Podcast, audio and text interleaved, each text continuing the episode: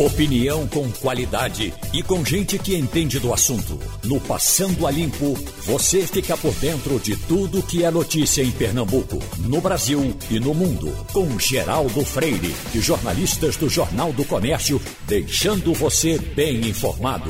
Passando a Limpo.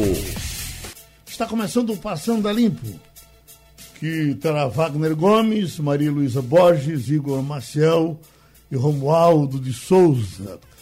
Igor Marcel, uh, em que terminou a batida de ontem de Polícia Federal em Petrolina, uh, aqui pelo Recife, já seria uh, alguma pressão em cima do prefeito de Petrolina que já se declara candidato a governador?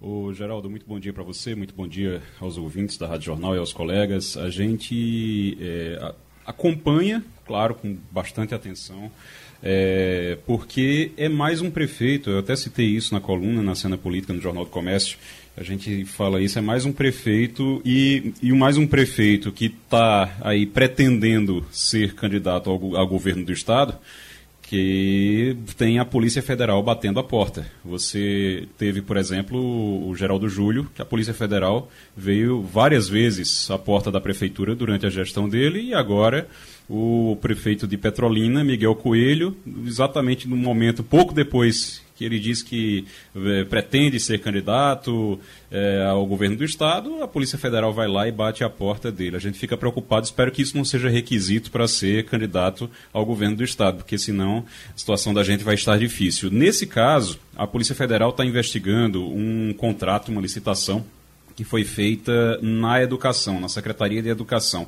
O contrato ele vem desde 2015. 2015 ainda não era Miguel Coelho, mas era o o, o médico, né? O, exatamente, Júlio Lócio. Júlio, Júlio Lócio. Uhum. É, quem era o, pre, o, prefeito na época. Júlio Lócio tem ali uma explicação. A, a, o grupo político de Júlio Lócio diz que foi um pouco antes é, da virada do ano, que faltava três dias, que poderia ter deixado para depois, para o, o, o, prefeito seguinte, mas aí não ficou. Só que vem desde 2015. 2015 era Júlio Lócio e esses contratos eles se estenderam até 2020. Então, você tem de 2015 a 2020, pega essas duas gestões. É, são gestões que tiveram problemas, ou pelo menos estão sendo investigadas, na Secretaria de Educação. Esses contratos são os contratos de um, de um kit de educação que teria sido comprado, e aí fala-se em propina para poder comprar, para poder burlar a licitação. A gente está acompanhando para ver agora. Não, não tem ainda a uma ideia, uma informação de que seja algo relacionado a Miguel Coelho, se dizer que vai ser candidato ao governo do Estado, mas é, sem dúvida, um fato curioso que o, o, o prefeito já tenha lá a Polícia Federal batendo a porta praticamente uma semana depois de ter aí, dito que vai ser candidato, não publicamente, mas disse inclusive a Raul Henry, que é o presidente do partido dele, disse que vai ser candidato ao governo do Estado, pretende ser candidato ao governo do Estado. E aí a Polícia Federal vai lá e bate a porta. Espero que não seja requisito para ser candidato. A gente falou disso um dia desses, quando a gente estava tratando daquele negócio da lei das licitações. E o que está se sabendo agora é que, com o Centrão no poder, vão mexer sim na lei das licitações, porque é, é, para tirar algumas alguns penduricalhos mais arriscados que não deixem os, os políticos tão expostos assim. Será que isso vai ser melhor ou vai ser pior? Geraldo, é o que a gente, a gente espera que seja melhor, né? Agora, com o centrão no pra, meio. Para eles vai ser melhor. É, querem, querem sem tirar, dúvida. Né? Sem dúvida. Vamos com... limpar um pouco mais a barra. É. A gente, agora, às vezes, tem algumas coisas, Wagner, que é preciso pensar duas vezes. Eu me lembro, nós temos um, amigos é, é, absolutamente corretos. Por exemplo, nós temos um, um, um, amigo meu e seu que foi secretário em Olinda. E, de repente, ele é, foi acusado de improbidade administrativa. Esse nome é horroroso, né? Uhum. Aí você sabe qual era o, o, o, débito dele? 200 reais. Aí vem a manchete, escandaliza em cima do cara, rola, rola, rola. Aí, no fim, não dá em nada. Acontece, aconteceu com gente daqui do Recife também. Então, esses, é, é, para essas coisas, é preciso ter um certo é. cuidado é. Agora, você não jogar o santo nome em vão de alguém que não tem a ver. É, mas a lei, Geraldo, está aí para buscar qualquer real, seja um, seja um milhão, um real ou um milhão.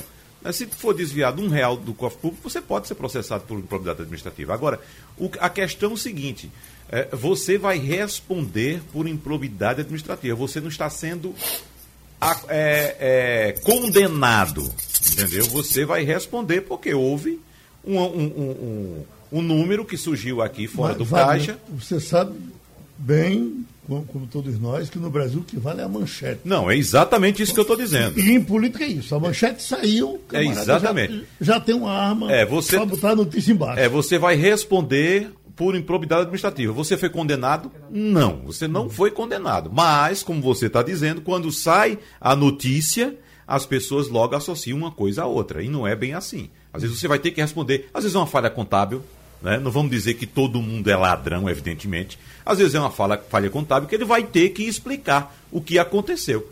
O Wagner. Oi. O que acontece no Brasil é que a impunidade é tão grande, os processos duram tanto tempo que as pessoas passaram a confundir a instância policial com a instância julgadora. Saiu uma primeira manchete dizendo que há uma suspeita e todo mundo meio que automaticamente condena.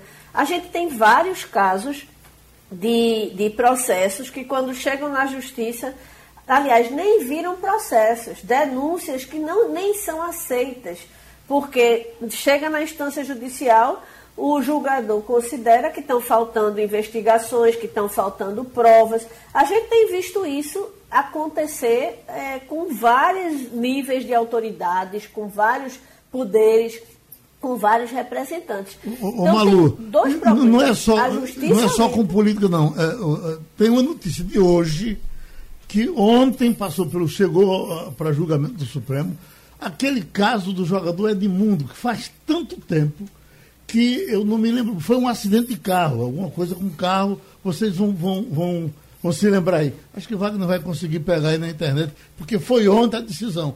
E aí pronto, foi liberado Edmundo. Prescrição. Sim. Prescreveu.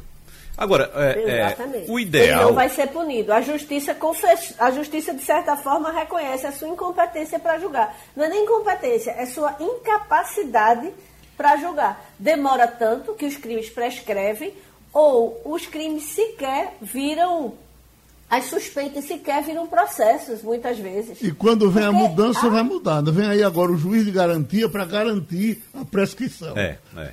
Agora, o, o, problema, Geraldo, é que nenhum gestor público no Brasil quer ser investigado. E era para ser o contrário.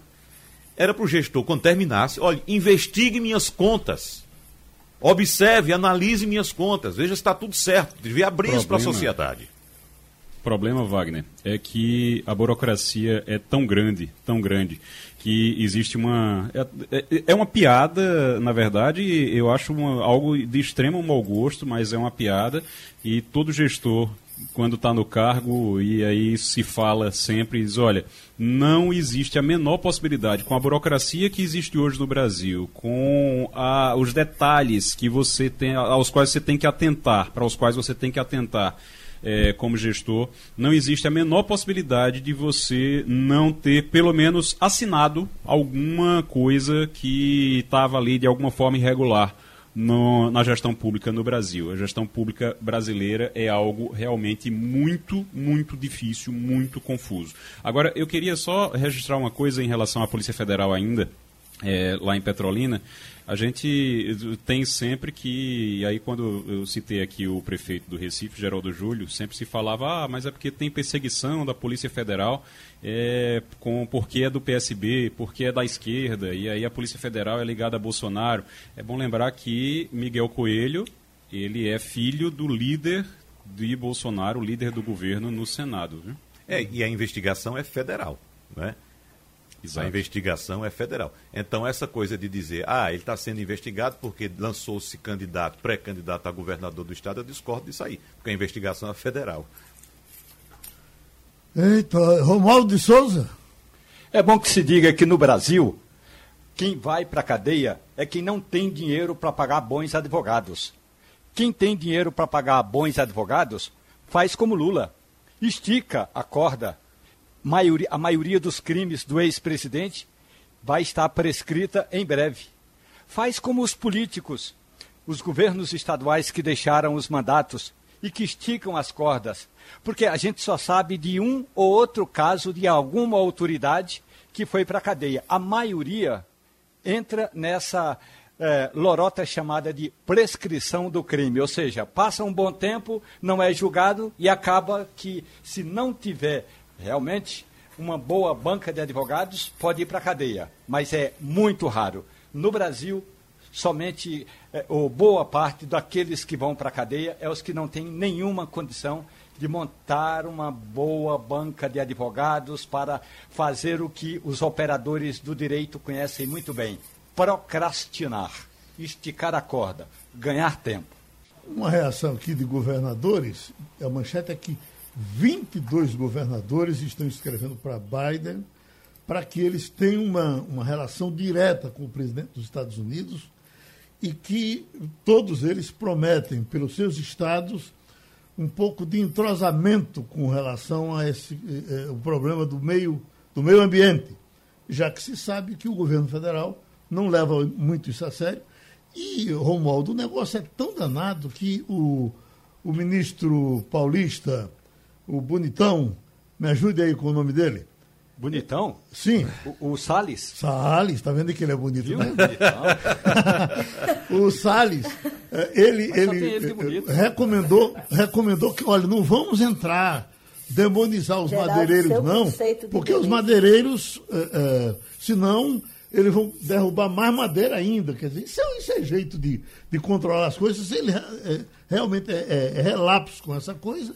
E é assim que ele está dizendo, que os madeireiros não devem ser incomodados. Isso dito naquele momento que você eh, faltou navio para levar tantas quantas árvores haviam sido derrubadas por eles. Bom, os governadores, que são 22, incluindo o governador de Brasília, que querem se ajustar com o resto do mundo na questão do meio ambiente. Será que dá certo assim, Romualdo? Eu falei ontem com o governador do estado do Piauí e o Elton Dias, que é o representante do Fórum do Nordeste, disse que essa é a última alternativa que eles têm, porque de fato eles já não conseguem sequer uma audiência com o ministro do Meio Ambiente no Brasil. Da mesma forma como os governadores vão sexta-feira fazer uma reunião com representantes da Organização das Nações Unidas para ver se conseguem é, liberar vacina para os governos estaduais direto, sem precisar passar pelo é, Ministério da Saúde, porque está muito burocrático e não conseguem receber as vacinas, os governos estaduais estão agora apelando ao embaixador dos Estados Unidos aqui no Brasil para que ah, seja aberto um canal de conversa direto com o presidente dos Estados Unidos. Geraldo, a boa notícia com relação à vacina é que o ministro do Supremo Tribunal Federal, Ricardo Lewandowski, ontem disse o seguinte: se a Anvisa não liberar a Sputnik o quanto antes, o estado do Maranhão vai poder comprar a vacina direto, mesmo que não tenha o registro completo. Esse é um ponto. Da mesma forma, é que os governos estaduais estão dizendo que, se for possível, eles vão fazer uma reunião com Juan Gonçalves, aquele representante eh, do presidente Joe Biden que vem à América Latina, quer dizer, vem à Colômbia, vem ao Uruguai e à Argentina, eles vão fazer uma, uma reunião com o representante de Biden aqui na região América Latina para ver se conseguem abrir as portas da Casa Branca, porque está difícil o, diá o diálogo com o governo brasileiro. Geraldo, os governadores já tiveram semana passada uma reunião com Amina Mohamed, que é secretária-geral adjunta da ONU, para discutir a chegada de mais vacinas e outros tipos de ajuda ao Brasil. Veja só, os governadores estão solicitando ajuda humanitária à Organização das Nações Unidas para salvar o Brasil dessa pandemia. Você sabe muito bem que ontem a França fechou as portas para o Brasil também. Né? Mais um país que fecha as portas para o Brasil. O Brasil está se tornando o grande perigo para o planeta. Simplesmente isso. Apesar do drama que estamos vivendo, nós ainda vamos ter que passar por esse vexame. Agora, nessa, nessa, nessa organização, Geraldo, aliás, nessa reunião, os governadores estão pedindo à ONU que ofereça ajuda humanitária para viabilizar a compra de mais vacinas, vão pedir para que sejam é, envidados esforços para mediação nas relações entre Brasil e China, para tentar antecipar a entrega suplementar do IFA, que é, digamos, a essência da vacina né, o, ingrediente farmacêutico ativo, ainda nesse mês de abril. Estão solicitando também apoio para viabilizar a importação de 5 milhões de doses é, agora nesse mês de abril e mais 3 milhões de doses em maio da Coreia, da Espanha, da Itália ou de qualquer outro produtor. É, pedem também à ONU que ajude o Brasil a falar com os Estados Unidos sobre o estoque que não vai ser usado lá nos Estados Unidos e também querem ajuda para a obtenção de mais insumos hospitalares, como oxigênio e medicações que compõem o chamado kit intubação. Geraldo, os governadores estão solicitando isso à ONU, porque sabem que aqui solicitar o Brasil ao Ministério da Saúde eles não vão conseguir. Isso é algo dramático, dramático e absurdo também. Agora, Maria Luísa, eu, eu, queria trazer também o seu ponto de vista nisso aqui, porque isso é uma coisa que na minha cabeça fica meio tumultuada, é com justiça decidindo com relação à vacina para antecipar passos que teriam que ser dados necessários e obrigatoriamente. A Anvisa tem ganhado credibilidade com todos nós pelas últimas ações suficiente para a gente acreditar nela a ponto de dizer, bom, vamos esperar que a Anvisa diga sim ou não à vacina russa, à vacina chinesa, a, a qualquer vacina, porque na verdade é, é, não é o ministro que vai botar o braço dele lá para tomar a vacina. O que é que você me diz? Com relação à vacina, Geraldo, essa iniciativa a que Wagner se referiu, ela é muito reflexo, porque lá atrás o próprio governo brasileiro, quando teve a oportunidade de pedir reserva de vacina para aquela iniciativa da OMS, é, a, Cova, a Cova, né, COVAX, Fa, iniciativa, eu acredito o nome, que é aquela que compra uma quantidade grande de vacina e distribui para vários países, o Brasil podia ter solicitado até 10% da quantidade de pessoas de, aptas a receber a vacina, ou seja, cerca de 20 milhões de, doses, de, de pessoas, ou 40 milhões de doses, mas pediu a metade. Então, isso já é uma coisa que indica que faz sentido que os governadores tentem se articular. Com relação aos trâmites, até agora, as, as vezes que a, a Anvisa foi solicitada, é, principalmente ali no início, com, quando a Coronavac e a vacina da AstraZeneca foram avaliadas, a gente viu um processo célere, inclusive um processo que foi transmitido para todo o Brasil ver. Eu passei o dia assistindo televisão, esperando que autorizassem as vacinas a serem aplicadas. Então, eu acredito que a Anvisa ela tem um corpo técnico que ela é responsável e me preocupa, sim, que seja determinado alguma coisa pela, apenas pela via judicial, porque nem sempre a gente está falando de, de, processos que usaram tecnicamente a, as ferramentas necessárias, não é? principalmente nessa é, loucura que a gente está vivendo, que está todo mundo querendo a sua dose, todo mundo querendo botar o bracinho lá para ser vacinado. E a gente sabe que a Fiocruz não vai entregar a quantidade de doses que tinha se proposto para o mês de abril. A gente sabe que se não fosse a Coronavac, que já foi chamada de vacina chinesa do Dória, a gente praticamente não tinha vacinação. 84% das vacinas aplicadas no Brasil são Coronavac. É uma situação muito é, esdrúxula quando você compara com qualquer país do mundo. Igor? É, você tem. Eu, eu tem um dado aqui, 84%, como disse Maria, 84% é Coronavac e a gente tem que lembrar o seguinte, 84% é a Coronavac e a Coronavac era a última opção do governo federal. Era a última, última, última. Era a, a, a vacina que virou Bolsonaro única. virou única. Era a vacina que Jair Bolsonaro dizia que não ia comprar de jeito nenhum. Dizia que não ia utilizar de jeito nenhum Oxford, uh, a, a, o acordo que ele fez com o Oxford foi para ter 100 milhões de doses. Então, essas 100 milhões de doses ele estava contando com isso e estava dispensando tudo, todo o resto. E aí, esses, desses 100 milhões de doses, você tem a, uma previsão de serem entregues agora em torno de 10, 11 mil, 11 milhões. Das 100 milhões, 11 milhões é o que deve ter por enquanto. Aplicadas, você tem 4. 4,5, 4 milhões e meio mais ou menos. E aí você tem outro dado, outra informação que é a seguinte: no ano passado, agosto de 2020, ou seja, daqui a pouquinho já faz um ano isso, agosto de 2020, a Pfizer sentou com o, o, governo e disse, com o Pazuello na época, e disse, olha, temos 70 milhões de doses para vocês para você para começar a entregar a vocês em, em janeiro, entre dezembro e janeiro, ou seja, dezembro de 2020, janeiro de 2021.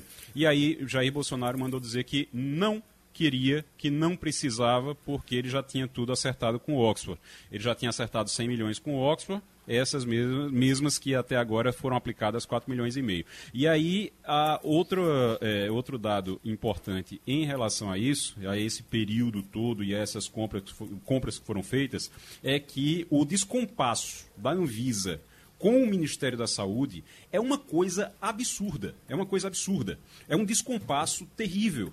Porque você tem. Sabe qual foi a primeira vacina autorizada no Brasil primeira vacina que foi autorizada no Brasil pela, é, pela Anvisa. Foi a, a da Pfizer. A da Pfizer, né? A da Pfizer é a primeira que foi autorizada. A definitiva, sim. E a única que a gente não tem. A gente não tem a da Pfizer. É. E ela foi autorizada. Todas as Aí, outras são provisórias, não é? É, exatamente. Aliás. Exatamente. Agora, As outras geral. são provisórias. Aí você tem, no caso do, do da Coronavac, está provisória ainda, mas ela é responsável por 84% já das, das que foram aplicadas, das doses aplicadas. Você tem a de Oxford, que é provisória. Aí você não tem autorização para a Sputnik, a Sputnik V. A Sputnik V não tem autorização ainda, mas tem doses disponíveis. Se quisesse comprar agora, podia comprar. Mas aí não está ainda autorizada. Então é um descompasso terrível, virou uma bagunça isso. Quando o mundo estava se preparando para comprar vacinas o ano passado, assinando contratos e firmando acordos para comprar vacinas, isso no segundo semestre do ano passado, o presidente da Pfizer, há informações de bastidores nesse sentido, o presidente da Pfizer, Alberto Borla, foi até o Palácio do Planalto, Planalto para uma reunião com o presidente da República, Jair Bolsonaro. Ele teria chegado às 8 horas da manhã e esperou até às 6 horas da tarde, ininterruptamente, ou seja, 10 horas esperando. E ao final desse período foi informado por assessores do Planalto de que o presidente da República não iria recebê-lo. Ainda no quesito vacina, eu venho acompanhando isso... desde ontem a preocupação de Romualdo de Souza com os brasileiros que estão tomando a primeira dose e desaparecendo. E eh, eu achei, Romualdo, uma coisa assim meio estranha, porque no meu caso, por exemplo, eu, eh, quando fui tomar a vacina, era, é, é, tinha agendado para 10 e meia. Não, para 11 horas. Para 11 e meia. E eu cheguei de 10 e meia. E aí o pessoal foi lá no, no, numa folha de papel, meu nome não estava. Foi na outra, na terceira folha estava lá o meu nome, porque eu cheguei cedo demais. Então, eles cuidam, inclusive, do horário da chegada. E aí não claro. custava nada ter ali o endereço, certamente tinha o meu, porque me pediram um documento, me pediram uma prova de, de residência. E eu acho estranho que, que esses aplicadores aí não tenham anotado os endereços dessas pessoas e temos uma multidão que só tomou a primeira dose. Com uma, uma coisa que chama a atenção, que é a seguinte, nós não temos no Brasil muita uh, prática com esse negócio de tomar para uma coisa só duas vacinas. A gente sempre toma uma e se livra e vai embora. Eu tenho a impressão que está é, tá faltando uma campanha em cima disso. Olha, você tomou um pedaço, tem outro para tomar depois. Mas eu não sei, com tanta informação, com tanto que se falou, que se as pessoas ainda. Por que é que elas estão nessa situação? Não estão voltando para tomar a segunda dose. Tem hein, Romualdo? Geraldo, tem um povoado chamado Velho Airão, que fica no município de Tefé, no Amazonas. Todos os eh, 72 moradores eh, vacinados naquela cidade foram vacinados ou eles dentro da canoa ou os agentes de saúde em cima de um barco. Então você pode levar em consideração que uma coisa é aldeia, outra coisa é você morar em Quixeramobim ou lá em Cumuruxatiba, no sul da Bahia. A questão é, em algumas regiões o SUS tem um controle fenomenal. O meu pai vai ser vacinado a segunda dose na semana que vem. Hoje pela manhã, um agente de saúde ligou para ele, senhor Alexandre, terça-feira da semana que vem é a sua vacina. Mas uma coisa é a aldeia, é, Carna... é, é Brasília. Outra coisa é o cara que mora nas profundezas da, da região amazônica, que não tem nem o registro. Boa parte das vacinas que foi dada na região amazônica, por exemplo, não tem sequer o registro de quem recebeu essa vacina. O SUS tem um bom controle, mas não tem um, um controle excelente e não tem todo o nome das pessoas. E não tem o número de telefone. Muita gente sequer tem telefone, tem WhatsApp, então não tem como entrar em contato com essas pessoas. Por isso que o Ministério da Saúde deve lançar uma campanha de hoje para amanhã, na, na estimativa eh, da reportagem da Rádio Jornal é que vai ser ainda esta semana, usando aí sim o veículo de comunicação que chega na casa de todo mundo, o rádio. Dona Maria, seu José, vocês tomaram a primeira dose. Está na hora de voltar ao posto de saúde para tomar a segunda dose. Agora, também tem um detalhe, não é, Geraldo? Os, esses idosos que não voltaram para a segunda dose, certamente ou quase sempre tem um parente. Então é bom também que o parente vá lá na casa do idoso que já tomou a, primeira dose e olhe assim: vovô, deixa eu dar uma olhada aí no seu cartão. Vovô, já venceu a sua vacina. Vamos lá, vovô. Bota o vovô debaixo do braço e leva o vovô para tomar a segunda dose, Geraldo. Fala aí, vovô. É, vovô, é o seguinte: é, é, bom dizer que o controle dessa vacinação e a aplicação da vacina é de responsabilidade do município. É claro que é importante que o Ministério da Saúde encabece uma campanha, como o Romualdo está falando, faça propaganda no rádio, na televisão, no jornal, enfim, onde for necessário, na internet também, para que as pessoas possam se vacinar. Mas quem coordena, quem aplica a vacina é o município. Aqui no Recife, por exemplo, as pessoas têm acesso, as pessoas elegíveis para vacinação, têm acesso a um aplicativo ou à internet para fazer o agendamento da vacina. Então, cada município estabelece uma forma de contato com, com seus munícipes. Então, é importante deixar isso claro também. Lembrando novamente que a nossa cultura é tomar uma vacina e esquecer para o resto da vida. Exatamente. Aí eu acho que muita Ô, gente. Geraldo. Oi, oi, Malu. Quando eu tinha meu filho pequenininho, eu fui três meses seguidos para fazer todo o cronograma de vacinação dele, é bebê. Uhum. Não é tão difícil a pessoa fazer uma correlação. E, aliás, eu me lembro bem que não tinha essa história de querer saber de onde a vacina veio, não, viu? Você chegava lá e o menino era vacinado com o que tivesse. Essa é, moda nova de querer saber se a vacina é da China, da Rússia, da Índia sei lá de onde, é, eu não, não conhecia não. Ô, Maria, mim foi bem novidade. Eu, eu, eu, só eu fico imaginando, imagino na sala de cirurgia, você se preparando para uma cirurgia, você olhar para o anestesista e perguntar, de onde vem essa anestesia, doutor? Né? Isso vale também para as pessoas que são preconceituosas. Por exemplo, preconceitos contra negros, gays, por exemplo. Aí o cara está lá, na hora de o médico é, fazer a transfusão do sangue, aí o preconceituoso olha para o médico e fala: Esse sangue é de quem? Ou seja, é nessas horas que a gente sabe realmente como o, é preciso ser um pouco mais plural na vida. E por falar em pluralidade, eu estou aqui com o relatório do ministro eh, Ricardo Lewandowski, Geraldo. Ele diz o seguinte, que em relação ao pedido do governo do, do estado do Maranhão, que quer importar a vacina Sputnik V, o ministro diz o seguinte, é fundamental que a Anvisa tenha 30 dias de prazo, portanto até 29 de abril, e dê uma resposta emergencial.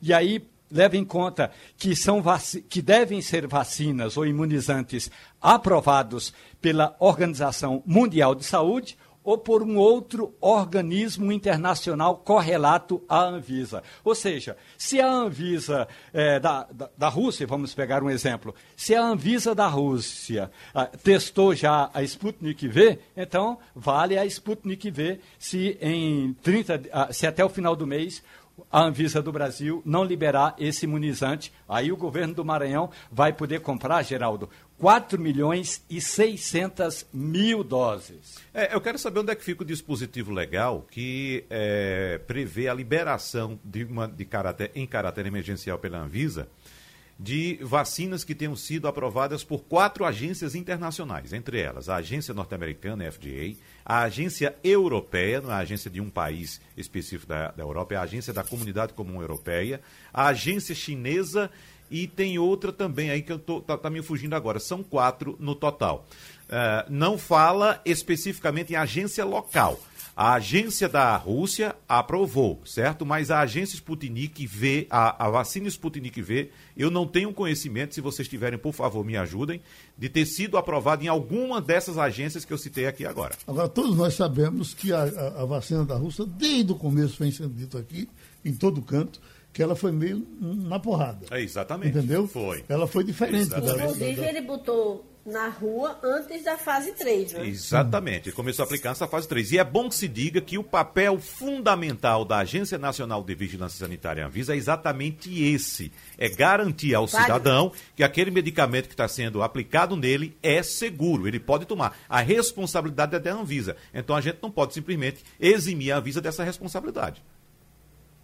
É, ela já teve aprovação de algumas agências internacionais. Eu estou procurando aqui, mas tem uma lista, eu, é, tem uma matéria publicada em fevereiro, dando uma lista de 17 países que já teriam é, aprovado. Não certo, mas na lei o que eu disse, Maria Luísa, é que a lei brasileira cita quatro agências: a FDA, a agência americana, a agência Sim. chinesa, que são as maiores. Mas estavam sendo escalados três ou quatro funcionários da Anvisa para ir para a Rússia nessa semana. Estão escalados. Para antecipar, para acelerar um pouco mais esse negócio. É.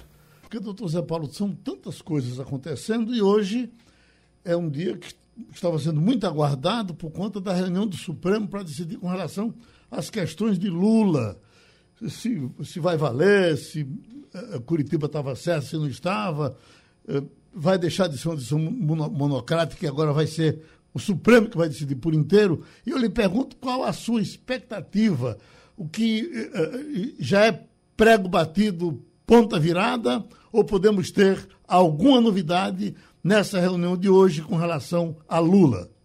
Bom dia, Geraldo. Bom dia, meus amigos. É, é não vão ter novidade nenhuma, Geraldo. Na verdade, eu queria dar um passo para trás. Esse é um movimento no mundo todo. O, as forças que concentram poder econômico e político são muito fortes. Em algum momento, elas arrumam forças. Não é só no Brasil. Na Itália, a Operação Mãos Limpas foi destroçada anularam todas as decisões. Na Espanha, acaba de sair o livro, foram também anuladas, anulados todos os processos que, que atingiam políticos. Está num livro que acabou de sair, El Sequestro de la Justicia, de Joaquim Bosch.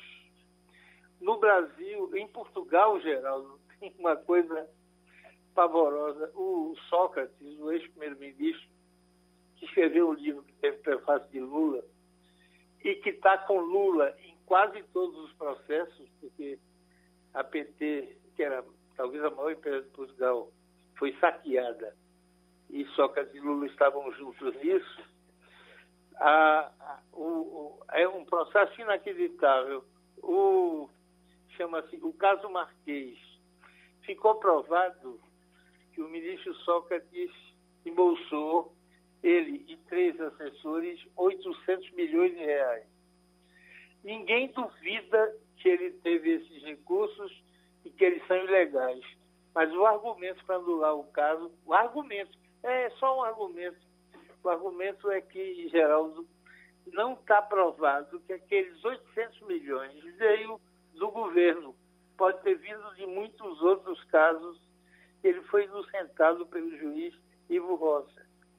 Rosa. No Brasil, é, é, a crônica de uma morte anunciada. E em 2011, teve início a operação Castelo de Areia,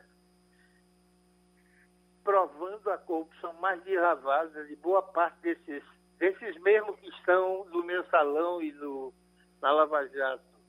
As mesmas construtoras. Para você ter uma ideia, Geraldo, o argumento usado para destruir é de que o processo não pode começar com a denúncia anônima. Como da, esses que tem na polícia toda, que, que você telefona e diz, havia 33 decisões geral do, da, do STJ dizendo que não tem nenhum problema que o processo comece com a decisão anônima. Não pode é, acabar sem ter outras provas. Aí no 34 caso, você inventa uma coisa nova, declara que não é, não é válido um processo que teve início, denúncia nula, e anula tudo. De forma que ela, ela de alguma forma, é esperável que, por atingir tanta gente, os políticos mais importantes do Brasil, as, todas as grandes empreiteiras, boa parte dos homens mais ricos, quase todo o Congresso, é, é poder demais. Em algum momento ia surgir essa, esse, questionamento, de forma que é uma espécie de crônica da morte anunciada. Mas, em tese, se a tese do Faquin for derrotada, não será. Uhum. Então, o Lula volta a ser ficha suja e não pode disputar eleições para, para o ano. Mas isso é só em tese, porque isso não vai acontecer. Wagner? Ô, doutor Zé Paulo, esta semana foi divulgada, foi divulgado o resultado da análise pericial da Polícia Federal sobre a autenticidade e integralidade das mensagens apreendidas pela Operação Spoofing. Essa operação que prendeu hackers que invadiram celulares de autoridades, como por exemplo do ex-juiz Sérgio Moro e também procuradores que atuaram na Lava Jato no Paraná. E a conclusão da Polícia Federal foi de que não é possível atestar a autenticidade dessas mensagens apreendidas pela Operação Spoofing. Isso me chama a atenção porque, inclusive, o próprio Supremo Tribunal Federal utilizou elementos dessas uh, gravações, dessas uh, dessas invasões desses aparelhos para discutir essa questão do ex-juiz Sérgio Moro e também do ex-presidente Luiz Inácio Lula da Silva. Qual a avaliação que o senhor faz desse, desse episódio? E se por acaso essa, esse resultado dessa análise pode mudar em alguma forma esse julgamento? Bom dia, Wagner. Isso, isso é um escândalo, velho. A Intercept é useira e vezeira em fraudar a transcrição das interceptações. Há vários jornalistas que já se queixaram disso, um dos quais entrou com processo, que é o Caio Coppola. Quem consultar os autos, eu tive que fazer isso por razões profissionais aqui do escritório. Quem o, consultar os autos do caso Mari Ferrer verá que o juiz provou que a, as transcrições estavam todas fraudadas condenou o, o, a Intercept e processou o Glitch e corre risco de ir para a cadeia. De forma que vem agora essas gravações, essas, essas interceptações ilegais, e é uma coisa espantosa, a, a Wagner, que não houve nem perícia. E todos os jornais o publicam como se houvesse uma perícia ou se fosse verdadeira. O ministro Mar usa à vontade. Ninguém tem nenhuma ideia de se a gravação foi feita ou se a transcrição corresponde à gravação. Porque o Glenn é useiro e vezeiro em fraudar isso. Já foi condenado na justiça por ter feito isso. E, e, e, e é bom lembrar que a legislação brasileira não é a legislação americana Lá são duas leis coladas, as da UETIPS, que é a gravação autorizada pelo juiz, e consenso UETIPS, que eventualmente pode valer como prova, a gravação não autorizada, se houver outros elementos de prova. Aqui não. A jurisprudência do Supremo é tranquila. Só vale como prova para acusação a, a gravação autorizada previamente por juiz. A gravação clandestina, estou usando clandestina, Wagner, porque é o termo da lei, entre aspas. A gravação, a gravação não autorizada por juiz só vale como meio de defesa. Se alguma coisa for dita contra mim, eu puder provar com uma gravação clandestina, eu posso usá-la.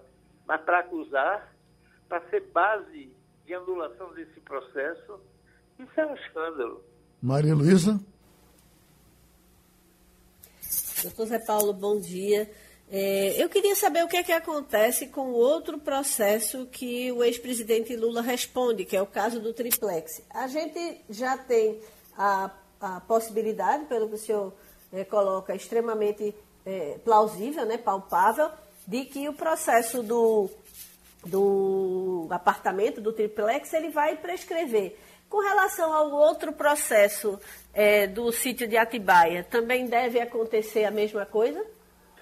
O processo do sítio Maria Luísa, é curioso, porque o sítio foi comprado antes de 2011. E a lei da. O, o Código de Processo Penal estabelece que as prescrições se dão em 20 anos. Em tese, portanto, só em 2031. Só que o presidente Lula tem mais de 70 anos, tem exatamente 75. E aí diz o código que os, os prazos de prescrição se contam pela metade, portanto, 10 anos. Olha, se o, o sítio é de 11, janeiro de 11, vai prescrever, e algum, se já não prescreveu, mas vai prescrever neste ano de 2011 de forma que não há tempo físico para voltar a ser julgado primeira instância, com todos os recursos que virão, inclusive de declaração de barba, depois ser julgado na segunda instância, todos os recursos que virão, é, é matematicamente, fisicamente impossível ser julgado antes do fim do ano e, portanto, o Lula vai escapar da, da condenação do simplex, porque o, a decisão da segunda turma não deve ser revertida. E vai escapar do sítio, do caso do sítio, porque ele vai ser beneficiado com a prescrição.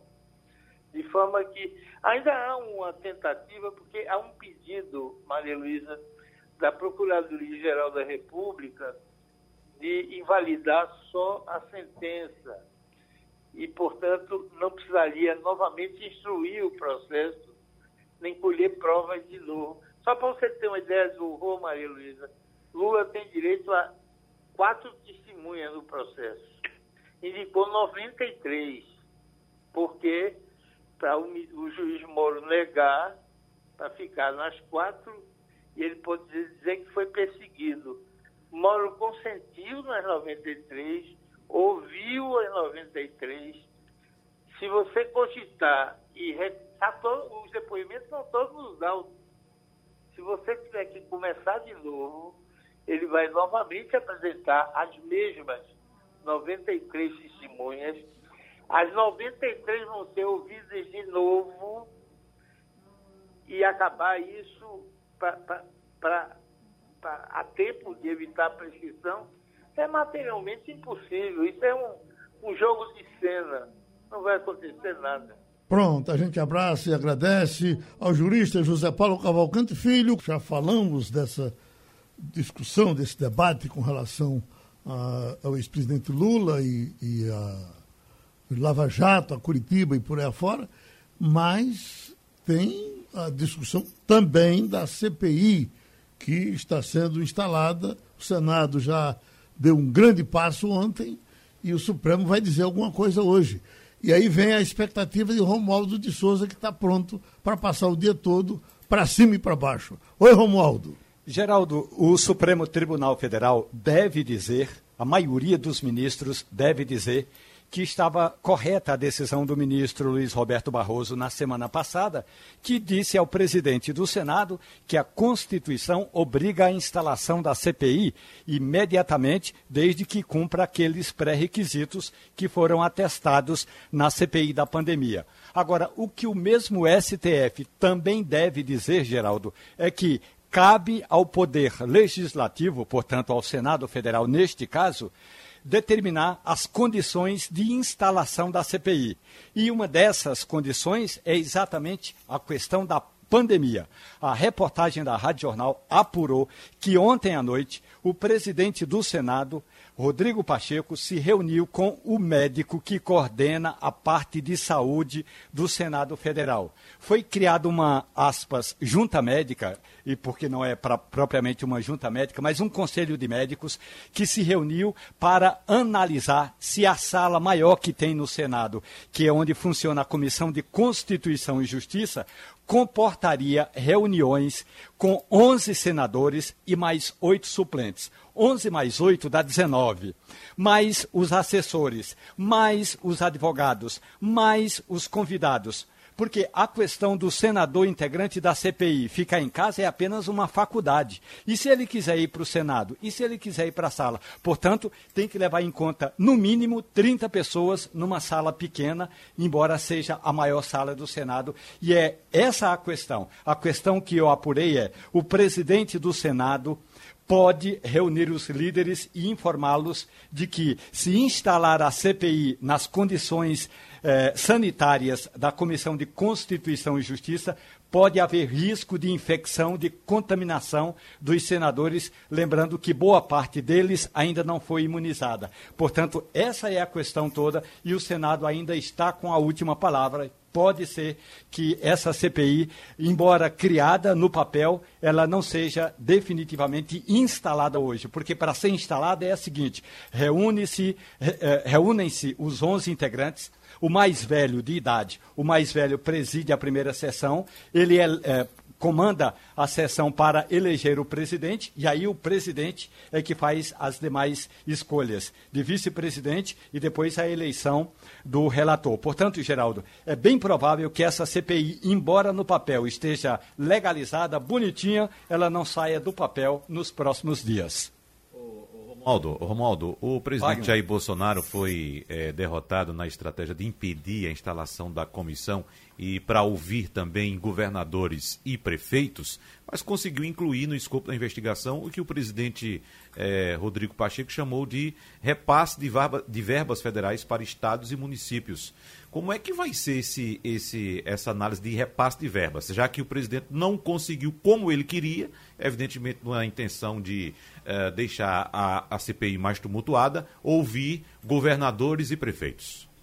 Tem uma conversa da articuladora política do governo, a ministra Flávia Arruda, com o líder do governo no Congresso Nacional. E ela diz a Eduardo Gomes que essa estratégia de levar a CPI para muito depois é equivocada. Por que é equivocada, segundo a ministra da Articulação Política? Porque imaginemos. É, torcendo para que todas as forças importantes da gravidade e da natureza influenciem para que a gente saia da pandemia este ano.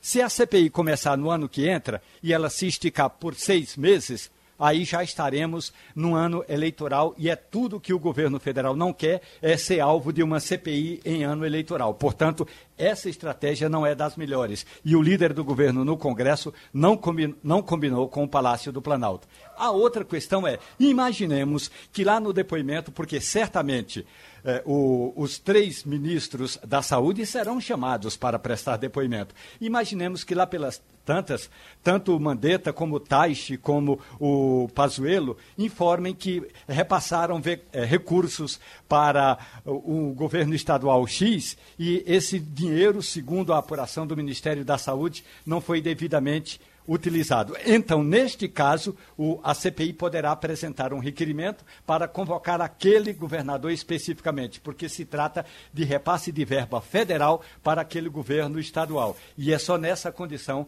que o governador estadual poderá ser investigado, com relação aos recursos das verbas federais. Agora, é bom que se diga, juntar as duas CPIs. A primeira, pedida por Randolfo Rodrigues, que era única e exclusivamente para investigar a ação do governo federal no enfrentamento da pandemia e o caso específico da falta de oxigênio no Amazonas, e a segunda CPI, que envolvia prefeitos e governadores, juntar as duas numa só, foi uh, a, a, o que a gente chama por aqui, foi a alternativa encontrada pelo presidente do Senado para a, agradar a gregos e troianos. Igor Marcel? Só o. Oi, Maria quer falar? Eu queria só lembrar o caso que a gente viu acontecer e, e, se desfazer na nossa frente da CPI do Banestado, que foi exatamente isso. Abre a porteira, bota um monte de gente para ser investigada, que você inviabiliza todo o processo de investigação. Então, o risco que se tem, principalmente à medida que for se aproximando o ano eleitoral, é que ela seja puramente um, um lugar de você sair colocando seus adversários políticos, de forma que tanta gente te, seja alvo de investigação que se torna inviável Ô, e Maria, acaba questão, basicamente em pizza. Ô Maria, mas veja ali, só, como eu, eu citei agora há pouco, só um minutinho, Igor, que não se trata okay. de ouvir totalmente governadores e prefeitos, Romualdo citou, né? Especificamente um ou outro, porque o que o presidente deixou claro, e essa é a minha dúvida, é que o escopo da investigação vai passar por repasses de verbas federais para estados e municípios, Igor. Igor, Marcelo. aconteceu praticamente mais... para todos os estados e para um, um grande número de municípios. Então, está na mão desses parlamentares decidir quem e em que momento vai entrar. Isso pode ser um caso ou pode ser centenas de casos. E Marcelo, tornar realmente Romualdo... a investigação impossível de ser feita. Igor Marcelo. Romualdo sabe disso, Romualdo sabe muito bem disso, que uma das coisas mais importantes que tem numa CPI é a formação e os integrantes dela. Quando Isso. você tem a formação é, que está se desenhando, o que é que a gente tem hoje de, desenhando ali? Você tem seis independentes, você tem ali é, três que são uh, da, do governo, que respondem ao governo, que apoiam o governo, e você tem dois da oposição. Então são três do governo, dois da oposição e seis independentes. Desses seis independentes, você tem, eu acho que acredito que quatro que são é, ferrenhos críticos do governo. Então você tem a oposição muito mais forte. CPI, como se sabe, é uma prerrogativa da oposição, é uma prerrogativa da minoria. Mas você tem ali muito forte isso, e quem define o rumo da CPI é a maioria. Então, quem vai escolher o relator, quem vai escolher o presidente, e aí você tem a possibilidade, por exemplo, muito forte, muito grande hoje, de ser Renan Calheiros. Se Renan Calheiros for o relator, como está se falando, uhum. e o MDB deve ficar com a relatoria ou com a presidência, aí realmente a situação, que já é complicada, vai ficar ainda mais difícil para o presidente Bolsonaro. E aí também tem o seguinte: isso inclui a chamada ou não, ou a convocação ou não de governadores. Se você tem a oposição e a oposição não vai ter interesse nisso, não vai ter interesse em chamar governadores, em ampliar tanto o leque, eh, vai querer focar realmente no governo federal. Se você tiver, vai ser, é muito difícil é muito difícil, se o relator, por exemplo, for o, o Renan Calheiros, é muito difícil que você tenha um foco é. em cima de prefeitos, de governadores. Só um Realmente, detalhe. O foco vai ser o governo federal. Só um detalhe rapidinho, Igor. É bom lembrar que muitos senadores têm filhos prefeitos. É Exato. bom lembrar que muitos senadores têm filhos governadores. Basta o próprio isso. Renan. Inclusive o próprio Renan, exatamente. E terminou Passando a Limpo. Opinião com qualidade e com gente que entende do assunto. Passando a Limpo.